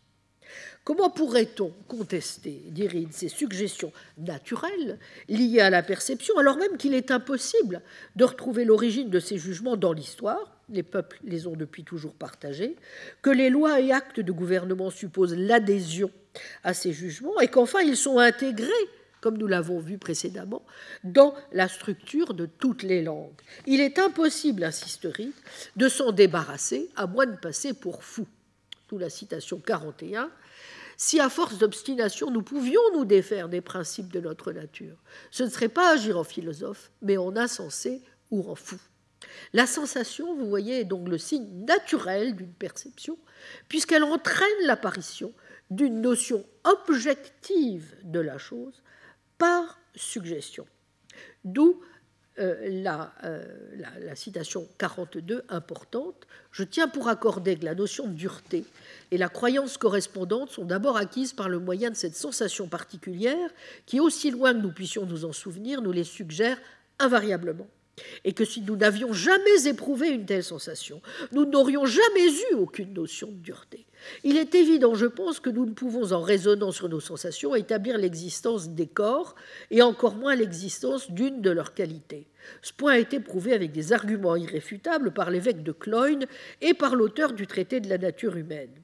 Il apparaît évident que cette liaison entre d'une part nos sensations et d'autre part la conception et la croyance à des existences extérieures ne peut être produite par l'habitude, l'expérience, l'éducation, ni par aucun des principes de la nature humaine qui aient été admis des philosophes. En même temps, c'est un fait que de telles sensations sont invariablement liées à la conception et à la croyance à des existences extérieures. De là, nous devons conclure, par toutes les règles du juste raisonnement, que cette liaison est un effet de notre constitution et doit être considérée comme un principe primitif de la nature humaine dans l'attente d'un principe plus général auquel la réduire. Fin de citation. Donc c'est dans les recherches, euh, chapitre 5, section 3, des signes naturels, 2012, page 85. Mais vous l'aurez noté, c'est bien une sorte de magie naturelle à bien des égards aussi mystérieuse que celle que nous avons rencontrée dans l'analyse condillacienne, qui fait apparaître les notions des qualités premières, en quelque sorte, des choses. Toutefois, on peut se demander s'il y a vraiment, du moins à ce stade, plus de mystère dans la position de Ride que dans l'analyse menée par Condillac dans l'essai, puisque, je le rappelle, premièrement, c'est l'évidence de raison qui explique pourquoi nous ne pouvons pas nous empêcher de chercher la cause de nos sensations, et donc de croire que la sensation renvoie à une qualité dans la chose, outrepassons donc les lois de l'expérience, évidence de fait et évidence de sentiment, usage dévoyé de la raison. En deuxième lieu, il y a bien quelque chose de problématique dans la manière dont, dans l'essai Condillac s'efforce de construire les relations entre la sensation et la réflexion. Sans doute, en refusant de placer la confusion et l'obscurité dans les sensations elles-mêmes, Condillac peut-il faire désormais reposer sur celles-ci l'édifice entier de la connaissance, mais il a dû pour ce faire, comme l'a fort justement souligné Jean-Claude Parien, en quelque sorte, constituer la sensation en apparence, et donc en réduire le contenu, ou, si l'on veut, le rabattre sur ce statut, pour qu'elle puisse apparaître comme claire et distincte. Mais l'une des questions qu'on peut aussi évidemment lui poser, c'est comment Condillac le sait-il? Quelles sont les raisons qu'il peut alléguer à l'intérieur de son système pour attribuer ce statut à ses qualités et pour le refuser, par exemple, à l'étendue? Comme le note Pariente, je cite, il semble donc que la constitution de la sensation, en apparence, se fasse à travers l'essai selon des modalités différentes. Dans un cas, Condillac s'appuie sur l'expérience pour éliminer des sensations un élément qui y est introduit par la raison, ou du moins par un usage dévoyé de la raison, à savoir le jugement que ce que nous rapportons aux choses leur appartient en effet. Et dans l'autre cas, il s'appuie sur une démonstration, donc en quelque manière sur la raison, n'est-ce pas, pour éliminer une hypothèse due à la précipitation avec laquelle nous croyons que les mêmes idées sont attachées par tous au même mot et pour nous inviter à nous en tenir aux seules données. On observera qu'il règne dans le rapport de la sensation et du langage une divergence de même nature. D'un côté, en effet, Condillac sauve la sensation du reproche d'obscurité en déplaçant l'obscurité nous l'avons vu, vers l'expression. De l'autre, il la sauve du reproche de confusion en se servant de son nom pour en obtenir une définition. Certes, Condillac pourrait avancer que dans les deux cas, il ne s'agit pas du même langage. Celui qui est fauteur d'obscurité est le langage usuel, celui qui intervient dans la définition des couleurs est le langage idéal, mais de toute façon, Condillac ne peut élaborer sa notion de sensation qu'en faisant fond sur des notions, langage ou raison qui devraient théoriquement dériver d'elle, au lieu d'intervenir dans sa constitution. Il y a la matière à s'interroger pour finir, comme dit Parian, sur la structure même de l'essai, puisque tout se passe comme si l'auteur y décrivait au fond une construction qu'il dirigeait de l'extérieur. Il met en œuvre dès le départ des notions et des opérations qui ne surgissent dans le système qu'à une phase ultérieure d'élaboration. On le voit clairement quand on examine les cinq chapitres de la section seconde de la première partie. Au terme du chapitre 5, une note prévient le lecteur que tout cet ouvrage porte sur les cinq chapitres qu'on vient de lire et met ainsi en évidence le poids particulier que Condillac leur attache. Or, avant d'entamer le premier chapitre, Condillac a défini son objectif de la façon suivante. Je cite Il s'agit de développer les progrès des opérations de l'âme et de voir comment elles s'engendrent toutes d'une manière qui n'est qu'une simple perception. Essai 10b. Donc, toutes les opérations de l'âme s'engendrent à partir de la perception, qui est elle-même définie comme, je cite, l'impression occasionnée dans l'âme par l'action des sens. La réflexion elle-même dérive donc, en fin de compte, de la sensation. Et pourtant, quand on analyse le chapitre des sensations, on constate que la réflexion intervient sans cesse dans la construction même de la notion de sensation. En particulier, lorsque Condillac distingue dans toute sensation les trois composantes que sont, nous l'avons vu, le contenu sensoriel, sa mise en rapport avec un objet extérieur et le jugement, il ne peut le faire que grâce à la réflexion, puisque celle-ci se définit comme l'opération par laquelle nous appliquons notre attention tour à tour à divers objets ou aux différentes parties d'un seul. La sensation est donc première dans l'ordre de la Genèse, mais c'est la réflexion qui la définit et qui lui assigne cette place, et de ce fait, elle précède la sensation dans l'ordre du discours. Le discours sur la Genèse est un produit de la réflexion, qui est elle-même le résultat de la Genèse. Le discours n'accompagne pas la Genèse, il ne peut être tenu que quand elle est achevée. Fin de citation. En d'autres termes, il y a en tout ceci quelque chose, vous voyez, comme un cercle vicieux. C'est parce que la réflexion intervient, en fait, dès la sensation, que Condillac peut expliquer les mécanismes, alors que la réflexion devrait intervenir comme résultat de la sensation, laquelle est dite, vous vous en souvenez, à l'origine.